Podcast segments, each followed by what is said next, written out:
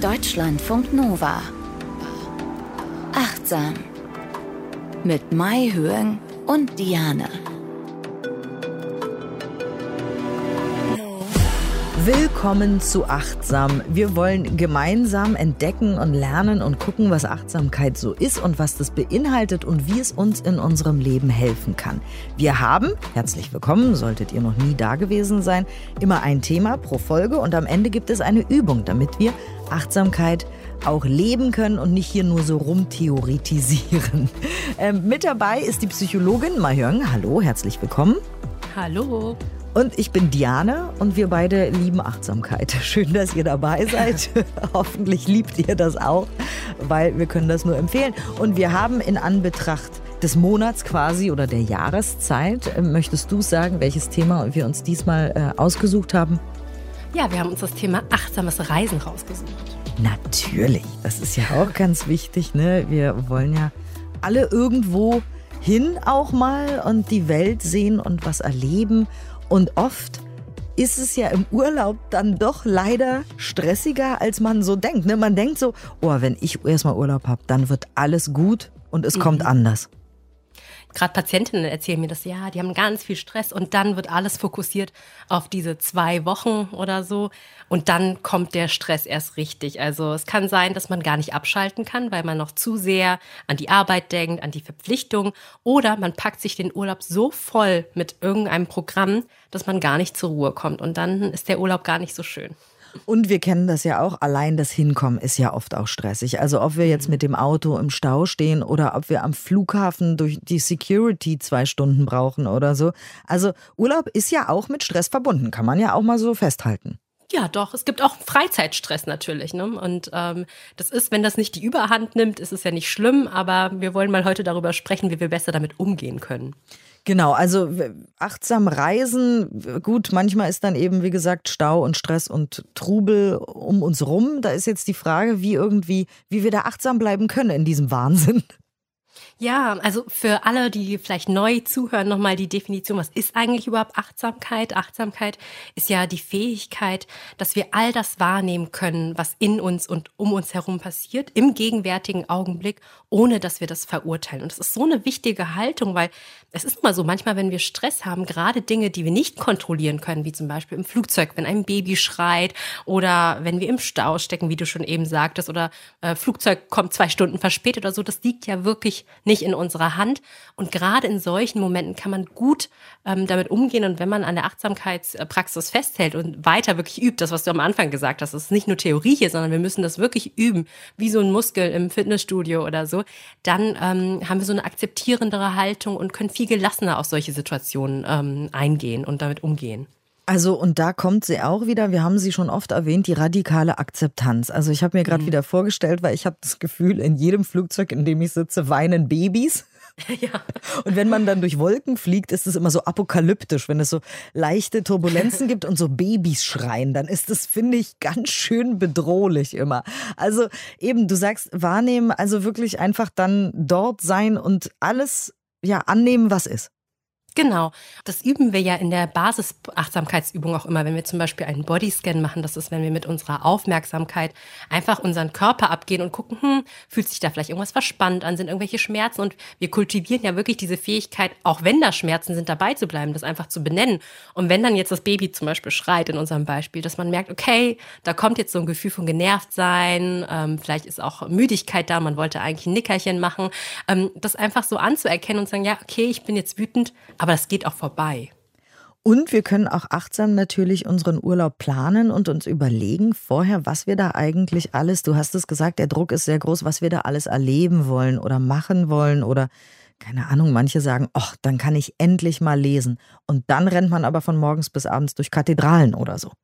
Ja, und das finde ich super, super wichtig, weil das sind ja Variablen, die liegen wirklich in unserer Hand. Wir können ja planen, was wir mit unserer Zeit machen. Und ich habe da einfach mal so rumgeguckt, was gibt's denn eigentlich so in der Tourismusbranche? Und natürlich, weil Achtsamkeit sich ja in jedes Feld des Lebens schon so rein bewegt hat, ja, gibt es auch im Tourismus, man spricht von Slow Travel. Also es gibt auch wirklich Agenturen, die veranstalten quasi so Reisen. Und unter Slow Travel versteht man wirklich eine Art oder eine Haltung von Reisen, die eher darauf abzielt, empfiehlt, dass man mehr so äh, qualitative Erfahrungen hat und nicht so diese Quantität, also von einem Ort zum nächsten hoppen oder so und wirklich auch so diesen Weg als Ziel sieht. Also dass man nicht nur ankommt, wenn man dann weiß nicht, beim Eiffelturm steht oder so, sondern der Weg dahin schon irgendwie angenehm ist und da wirklich auch diese Prinzipien weniger ist mehr. Also das, es gibt ja richtig Prinzipien von Slow Travel. Ne? Also es ist ja nicht nur mhm. einfach lauf mal langsam von Sehenswürdigkeit zu Sehenswürdigkeit, sondern ähm, da gibt es richtig Prinzipien. Ja, genau. Beispielsweise allgemein so das Tempo zu drosseln, also was ja in diesem Slow Travel schon drin steht und damit ist nicht nur gemeint, dass man langsamer geht, aber ich glaube, jeder muss für sich selbst wirklich auch diese Frage beantworten und reflektieren, was würde es für mich selbst bedeuten, mein Tempo zu drosseln? Also bedeutet das zum Beispiel, ich nehme mir weniger vor, bedeutet das wirklich langsamer gehen? Also ich zum Beispiel, ich, ich habe schon so diesen Hang, dass ich im Alltag sehr schnell gehe, ich wohne in Frankfurt, das ist auch so eine Stadt, wo alle sehr schnell gehen, irgendwie so zu den Terminen. Und im Urlaub nehme ich mir das wirklich vor. Ich gehe mal langsamer, wirklich bewusster und versuche wirklich mit jedem Schritt anzukommen. Also nicht nur zu sehr in diesem Ziel verhaftet zu sein. Aber ich glaube, da muss jeder gucken. Ich weiß nicht, in welchen Bereichen man wirklich so entschleunigen dann auch kann. Ne? Mhm. Ich, bei mir ist es eher im Kopf entschleunigen, mhm. weil ich habe dann schon auch immer so ein schlechtes Gewissen, wenn ich jetzt zu lange irgendwo in einem Café sitze, Kaffee trinke und lese, weil ich denke, ich müsste doch ganz viel sehen. Hier sind lauter Museen und hier sind lauter Statuen und weiß der Teufel, was ich wieder nicht gesehen habe. Ähm, ich glaube, bei mir ist das eher so eine Kopfsache. Mhm. Ja, und das ist super spannend. Bei jedem ist es ja was anderes. Und ein weiteres Prinzip ist so vereinfachen. Wie kann ich mir den Urlaub insgesamt vereinfachen? Also ich habe das in meinem letzten Urlaub gemacht bin ich mit meiner Schwester gereist. Wir haben uns überlegt, wir bleiben wirklich nur an einem Ort. Also diesen Ort, den hätte man auch in zwei Tagen bereisen können, aber wir haben gesagt, nee, wir bleiben eine Woche dort und haben einfach nicht so viel Bewegung hin und her, ja, weil man natürlich noch viel sehen könnte, aber das war auch eine Art und Weise zu vereinfachen oder zu sagen, ich nehme nicht so viel mit, also dass man nicht so einen riesigen Koffer mitschleppt. Mhm. Ja, aber auch da, was kann man alles vereinfachen äh, während der Reise? Und einfach genau da sein, wo man ist. So, also, ne, weil oft mhm. ist es ja auch so bei der Planung, genau wie ich gesagt habe, wenn man in einem Museum ist, denkt man, jetzt muss ich aber noch auf den Turm steigen oder keine Ahnung, mhm. was es halt so gibt, in, wenn man Städtereisender ist. Oder ich muss noch diese Wanderroute unbedingt bewandern und auf diesen Berg steigen oder so weiter, sondern wirklich einfach da sein, wo man ist. Das klingt immer so einfach. Ja, Mahjong und Diane, das sagt ihr uns immer. auch ob jetzt Reisen oder im Alltag, ist schon klar. Aber ich glaube, im Urlaub ist man noch mehr getriebener davon, dass man jetzt irgendwie ganz viel erleben muss. Wobei es gibt natürlich auch Leute, die können das ganz gut einfach da sein, wo sie sind. Das finde ich ganz bewundernswert und toll. Ja, aber man kann das auch wirklich lernen. Und ich glaube, das ist wirklich so die Essenz der Achtsamkeitspraxis, dass man wirklich im Hier und Jetzt da ist, ja. Und das, man muss es ja auch nicht für eine Stunde können, also von also für eine ganze Stunde, jede Sekunde da sein, aber so sich immer wieder daran zu erinnern, hey, ich bin jetzt hier, ich kann jetzt den Sonnenaufgang sehen, diese Landschaft und sehe mir das wirklich äh, mit meinem ganzen Sein, mit meinem ganzen Wesen an und bin ähm, auch zum Beispiel mit meinem Essen da oder mit meinen PartnerInnen oder Freundinnen, mit denen ich gerade reise, dass man wirklich ähm, so eine qualitativ so eine andere Erfahrung hat mit seiner vollen Präsenz. Jede Zelle wirklich da sein. Schön. Ich beobachte gerne im Urlaub andere Leute und ich mag Städtereisen. Ich bin ein City Girl. Ähm, und da fällt mir eben oft auf, dass diese Urlaubsgruppen wirklich so, so Dinge abhaken. So, ne? Dann steigt mhm. man aus dem Bus, guckt sich was an, macht Selfies, steigt wieder in den Bus, fährt weiter und irgendwer sagt, ja, hier, das wurde 1800 Pipapo gebaut und das wurde hier 1600 Lalilup und weiter. Und so, also, wenn ihr achtsam reisen wollt, dann beobachtet mal andere Leute, weil dadurch kann man mhm. auch gucken, okay, was mache ich gerade, wie fühle ich mich dabei und was sehe ich um mich rum. Also zum Beispiel, ich war in Paris. Da, ne, jeder, der mal in Paris war, da ist ja der Wahnsinn los. Also Touristenmassen rennen durch den Louvre, ja. rennen zu Sacré-Cœur, rennen an der Seine entlang. Es ist crazy. Ja, es ist verrückt wirklich. Ne? Und ein anderes Prinzip ist noch dieses von den Plänen loslassen. Das hast du ja eben auch schon ein bisschen angesprochen. Aber damit ist, glaube ich, auch gemeint, dass man einfach auch Raum äh, freilässt. Also weil wenn man jede Minute verplant, da muss ich in dieses Museum, diese Sehenswürdigkeit, dann bleibt ja gar kein Raum mehr für Spontanität oder wirklich mal so zu gucken, die Straßen entlang schlendern, was findet man da eigentlich. Ne? Und viele Dinge, die ergeben sich ja aus so einer Unerwartungshaltung heraus, so eine Überraschung, dass man da auch Zeit verlässt. Ja, einfach mal ganz so gemäßig entlang wandern oder so und da einfach am besten nicht die To-Do-Liste total voll planen. Achtsamkeit lässt Raum für Abenteuer und Wunder, sage ich immer. Äh, Finde ich auch tatsächlich. Ich war mal mit einer Freundin wiederum in Barcelona und auf einmal, es war so heiß und wir waren müde und wir haben uns einfach so an so einen Bordstein gesetzt, weil wir kurz ausruhen wollten und dann saßen wir da eine Stunde. Einfach so, ohne wow. Grund und haben uns unterhalten und haben den Ort auf uns wirken lassen und mussten dann über uns lachen, weil das war überhaupt kein Touristenort. Also da gab es eigentlich gar nichts zu sehen. Also wir waren einfach so im normalen Leben so von Barcelona, ohne dass irgendwas passiert. Das war herrlich. Kann ich nur empfehlen. Solche Momente. Du hast uns auch Reflexionsfragen mitgebracht. Also wenn ihr jetzt sagt, ja, im Moment sein, ich weiß schon, habe ich schon öfter von euch gehört, aber helft mir da mal ein bisschen auf die Sprünge oder inspiriert mich. Genau, also eine Frage, die man sich auch wirklich stellen kann, ist, was bedeutet es eigentlich für mich, im Urlaub wirklich zu genießen? Also was, was verbinde ich eigentlich mit diesem Thema Genuss genießen und kann ich auch schon vor meinem Ziel ankommen? Und eine schöne Frage, die ich letztens so bekommen habe, war, was bedeutet das eigentlich anzukommen und wie fühlt sich das im Körper eigentlich an? Ich fand diese Frage so schön und habe so lange noch mit Leuten darüber gesprochen, wie fühlt es sich eigentlich an, anzukommen und kann man auch schon vor dem Ziel, das man sich in den Kopf gesetzt hat, ankommen? Also zum Beispiel mit jedem Schritt, mit jedem Atemzug. Und ich weiß, es hört sich jetzt so sehr, sehr poetisch an, aber es ist schon möglich, ja. Und äh, aber wie fühlt sich das bei jedem Einzelnen von euch an? Ach schön. Also äh, auf jeden Fall ankommen und, und sich quasi auch verwurzeln mit dem neuen Ort, ne? Den auch irgendwie riechen, schmecken, hören. Genau, ja. Also wirklich, wirklich Fuß fassen und auch sich vielleicht auch so einfügen. Also ich habe dann äh, witzige Story, als ich äh, mit meiner Schwester mal auf Bali war, die versucht da irgendwie echt so, so wie so ein Local da so durchzukommen, ne? Und dann haben wir irgendwas gekauft und dann meinte sie so, ich tue jetzt mal so, als ob ich nicht sprechen könnte und damit ich auch die Preise von den Einheimischen da irgendwie so bekomme und irgendwie so, wie kann man irgendwie so einblenden wirklich auch und auch mal äh, Sachen probieren, zum Beispiel bei Gerichten oder so, die jetzt nicht jeder Touri ist oder so. Ne? Also da gucken, kann ich spontan da reingehen und nicht nur dem Reiseführer zu folgen. Ne? Das sind auch so so Prinzipien und ja, genau diese Fragen, die wir eben auch schon hatten. Ja, was ähm, bedeutet für mich einfach zu reisen, Tempo zu drosseln? Und auch ähm, unter diesem Begriff Slow Travel, da, damit ist auch sowas gemeint, dass man manchmal auch mit ähm, Emotionen reisen äh, darf oder kann oder eingeladen wird, die auch unangenehm sind, weil manche Menschen, die fahren ja auch in den Urlaub, um alles so zu vergessen oder so, aber es gibt ja auch so Arten von Reisen, dass man wirklich sagt, okay, gut, ich nehme mir mal Zeit und Raum und gucke mir mal ein bestimmtes Thema an, was gerade in meinem Leben ist. Ne? Und dafür braucht man ja wirklich auch Raum. Und äh, damit äh, Slow Travel, das wurde auch angesprochen, was ich auch sehr spannend fand. Stimmt, es gibt bei bestimmten Momenten im Leben, so oder sagen wir mal im Jahr, ja, von Januar bis Dezember gibt es bestimmte Momente, wo der Druck sehr hoch ist, sehr glücklich zu sein. Mhm. Und sich davon frei zu machen und das zu sehen, finde ich auch ganz wichtig. Also diese Momente sind zum Beispiel der Urlaub. Da sagen wir oft, da muss ich mich jetzt mega krass entspannen. Ich muss total viel Spaß haben und es muss großartig sein. Ich muss mhm. irgendwas ganz Tolles sehen und es muss mir die ganze Zeit gut gehen. Das ist ein wahnsinniger Druck. Dann gibt es ihn natürlich an Weihnachten noch. Da haben wir auch schon ja, mal stimmt. in der Weihnachtsfolge ja. drüber gesprochen. Und keine Ahnung, womöglich noch am Geburtstag oder so. Aber da auch achtsam hinzugucken und zu sagen, okay, was erwarte ich und was ist, wenn ich tatsächlich einfach mal keinen Spaß habe? Kann ich das mhm. aushalten? Ist es okay für mich? Weil viele sagen ja auch, okay, wenn ich am Strand bin oder in den Bergen, dann muss es einem doch gut gehen. Wie kann es denn sein, dass ich jetzt gestresst bin oder noch bei, in Gedanken bei der Arbeit? Und dann macht man sich eben diesen Metadruck noch mhm. zu sagen, erstens bin ich gestresst und zweitens verurteile ich mich, dass ich gestresst bin, weil ich bin ja in den Bergen und in den Bergen sind alle Leute immer entspannter. also ja. da auch wieder achtsam äh, ja die eigenen Gedanken quasi beobachten. Ne? Metakognition haben wir öfter schon drüber gesprochen und das dann einfach so annehmen. Ja, ich bin gestresst in den Bergen. Na und? Mhm.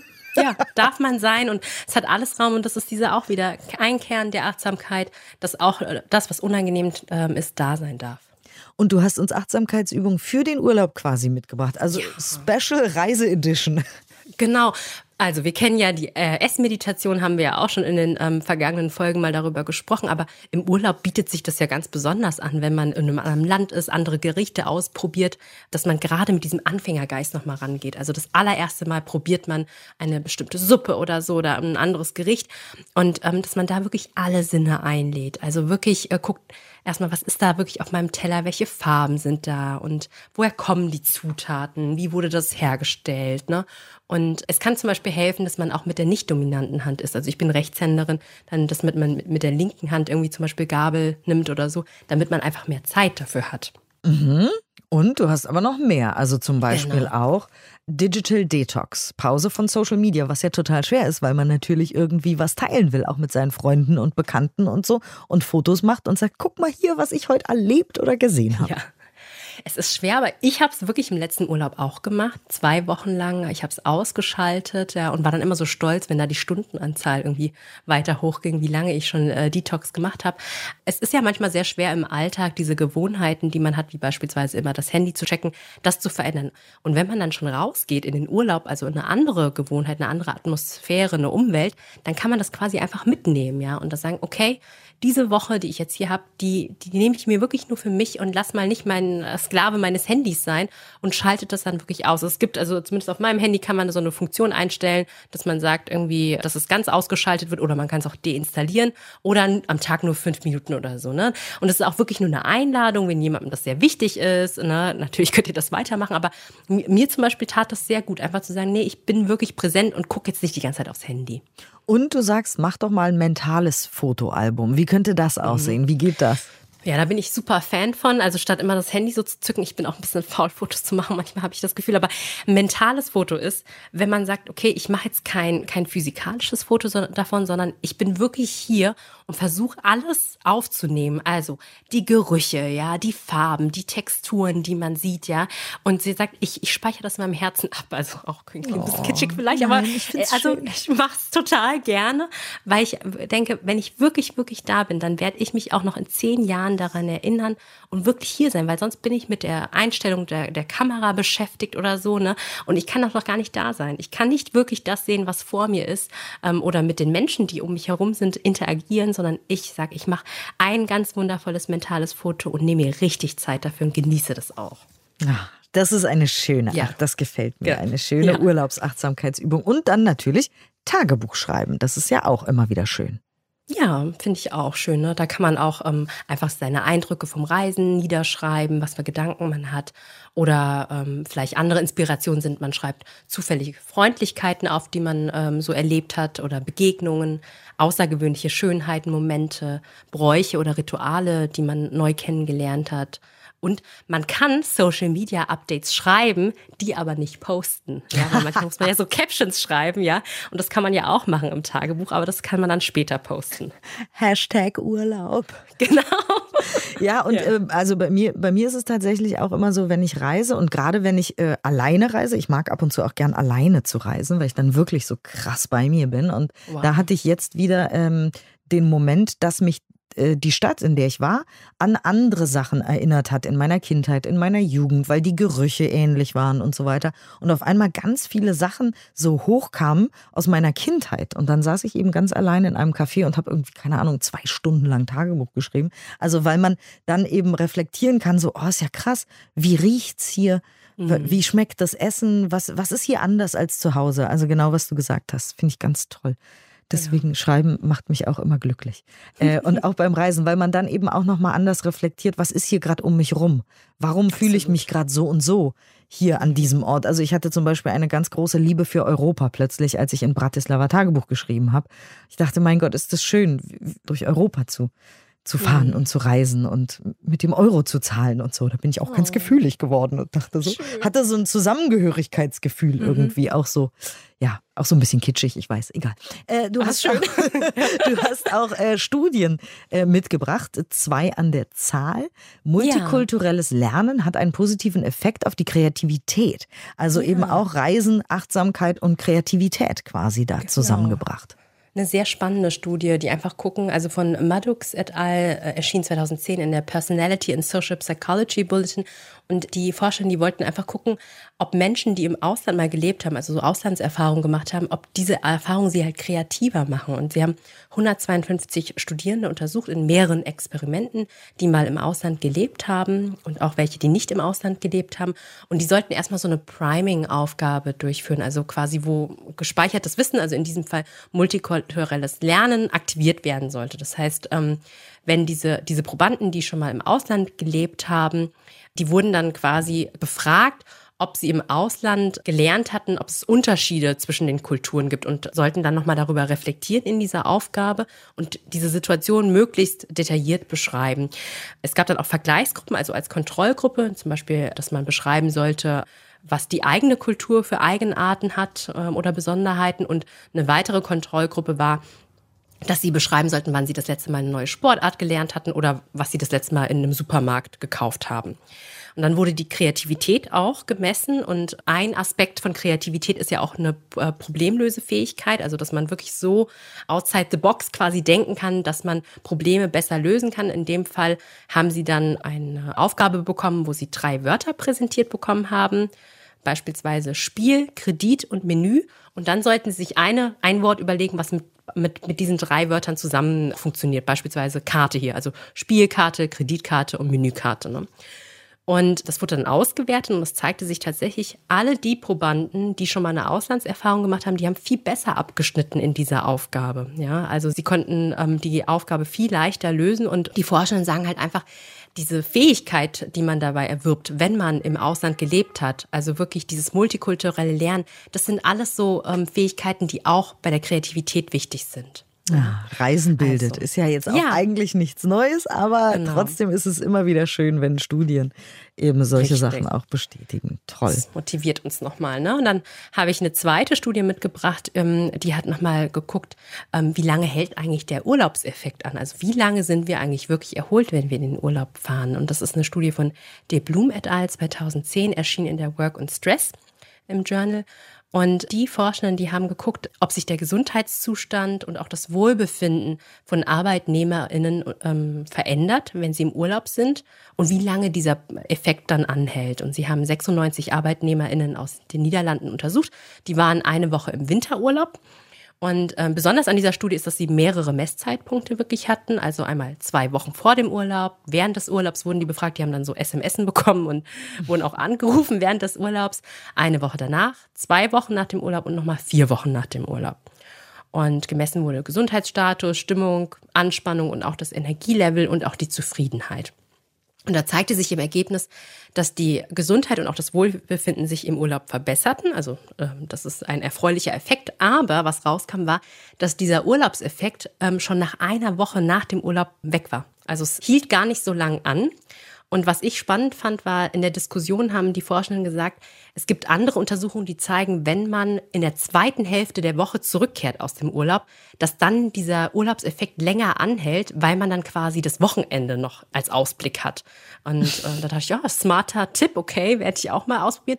Und was auch gut ist, ist, wenn man wirklich nochmal ganz bewusst nach dem Urlaub so positive, angenehme Erlebnisse aufschreibt und nochmal darüber reflektiert und das im Nachhinein auch macht, weil quasi dieses Wiedererleben des Positiven was man erlebt hat im Urlaub, dass dann der Effekt auch nochmal länger gestreckt werden kann. Und natürlich, äh, und es schließt sich ja jedes Mal der Kreis zu allen möglichen anderen Folgen, die wir hier schon äh, hatten bei Achtsam, weil wenn wir eben Achtsamkeit auch im Alltag so leben, trainieren und immer mhm. wieder achtsam sind, auch im Büro, in der Uni oder wo auch immer ihr so seid, dann hält das wahrscheinlich auch noch mal länger an. Ne? Also, mhm, ne, wenn man ja. dann jetzt einfach unachtsam sich wieder in die Arbeit stürzt am Montagmorgen und total den Stress hat und womöglich hunderte von E-Mails noch bearbeiten muss, die sich aufgestaut haben in der Urlaubszeit. Ich glaube, das ist auch noch mal ganz wichtig in diesem Zusammenhang, dass man dann achtsam wirklich auch wieder zurück aus dem Urlaub kommt und sich den Montag nicht zu voll packt. Nicht denkt, man müsste jetzt alles nacharbeiten, was man irgendwie in den ein, zwei Wochen nicht geschafft hat und so weiter. Also da auch achtsam zurückkommen quasi. Ja, also ich bin auch ein großer Fan davon, dass ich sage, Urlaub ist zwar wichtig, ich mag Urlaub auch sehr gern, aber dass man wirklich mit der Achtsamkeitspraxis versucht, sich so Mini-Urlaube quasi zu schaffen, sei es am Wochenende, aber auch am Tag. Also den Tag so runterbricht, dass man kleine Pausen hat. Und dazu sind ja diese kleinen Achtsamkeitsübungen, Atempause, die wir hier vorstellen, kleiner Bodyscan, Tiefenentspannung total gut, damit man nicht eben nur auf diesen einen Urlaub wartet, weil sonst ist es wirklich vor dem Urlaub bis nach dem Urlaub. Also dann hat man gar nichts von fahren und wenn man dann ähm, sich total fertig macht die ganze Zeit, total gestresst ist und dann irgendwie nur so zwei Wochen weg ist, dann wird man auch nicht so viel rausholen. Ja? Also eher langfristig denken. Exakt, genau, weil ich habe nämlich auch das Gefühl, dass eben, wie ich gesagt habe, auf diesem Urlaub immer so viel Druck liegt. So, oh, der mhm. Urlaubseffekt, weißt du, so, ja.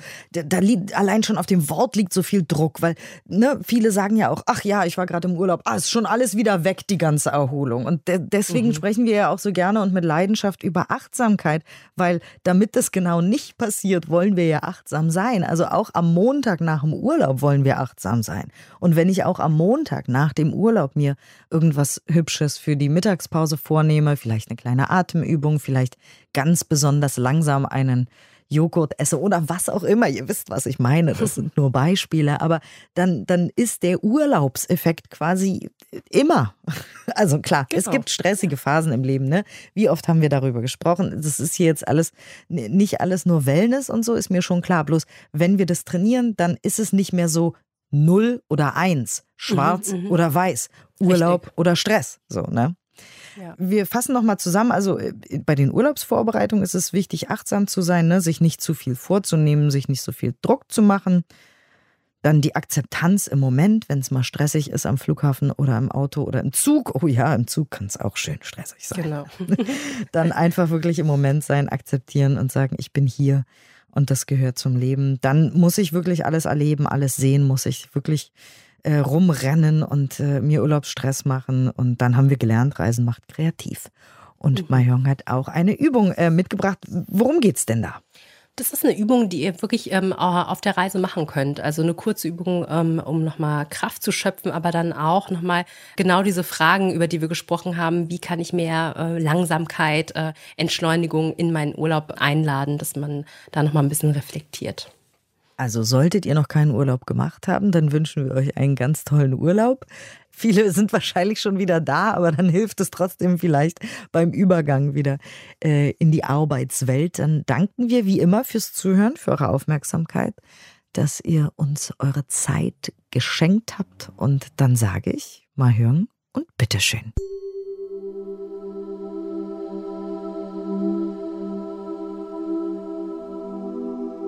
Ist eine Übung, die du während einer Reise machen kannst. Nimm eine bequeme Körperhaltung ein. Spüre in dich hinein, ob du die Übung im Sitzen oder im Liegen machen magst. Manchmal, wenn wir sehr aufgewühlt sind, kann es gut tun, sich auf die Erde zu legen. Sorge gut für dich und hole dir gegebenenfalls noch warme Socken oder eine leichte Decke. Nun schließe sanft deine Augen. Auch deine Augen können sich jetzt erholen.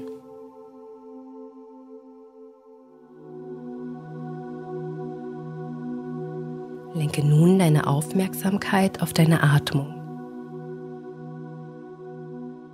Einatmend spürst du, wie Luft in deinen Körper strömt. Vielleicht kannst du beobachten, wie sich deine Bauchdecke hebt. Ausatmend spürst du, wie die etwas wärmere Luft deinen Körper wieder verlässt. Beobachte, wie sich deine Bauchdecke bei der Ausatmung leicht senkt.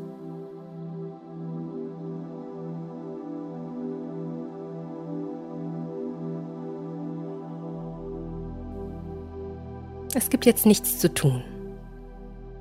Du kannst dir einfach eine kleine Pause gönnen und nur deine Atmung beobachten. Sollten störende und ablenkende Gedanken auftreten, kannst du diese ganz sanft anerkennen und dann wieder zur Übung zurückkehren.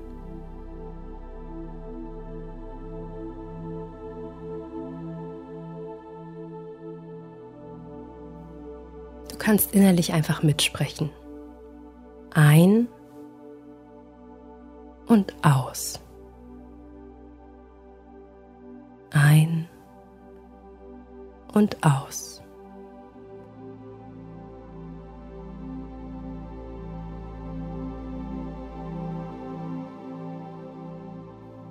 Komm nun in Kontakt mit deinen Plänen für den heutigen Tag. Vielleicht kannst du dir den Tag und all die Aktivitäten, die du für heute eingeplant hast, auf einer innerlichen Tafel vorstellen.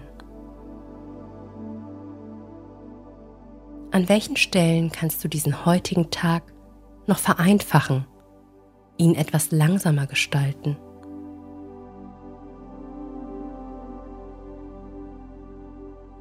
Vielleicht kannst du ein paar Aktivitäten von der Tafel streichen.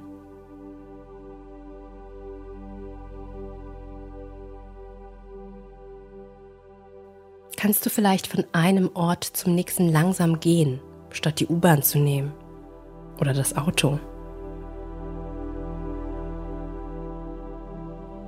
Betrachte jeden einzelnen Punkt auf deiner Tafel.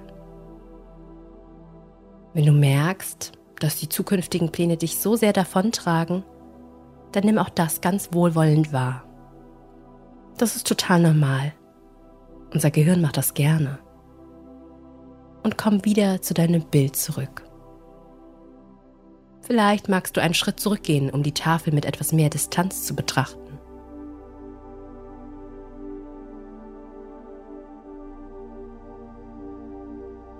Wo kannst du noch etwas streichen oder vereinfachen?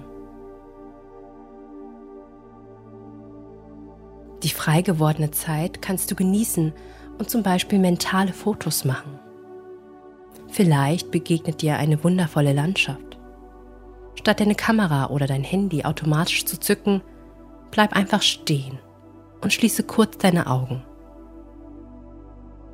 Atme dreimal ganz bewusst ein und aus. Öffne deine Augen und sei einfach da. Und versuch alles an diesem Moment aufzusaugen. Die Gerüche, die Farben, die Texturen und die Geräusche. Ich wünsche dir viel Freude beim achtsamen Reisen.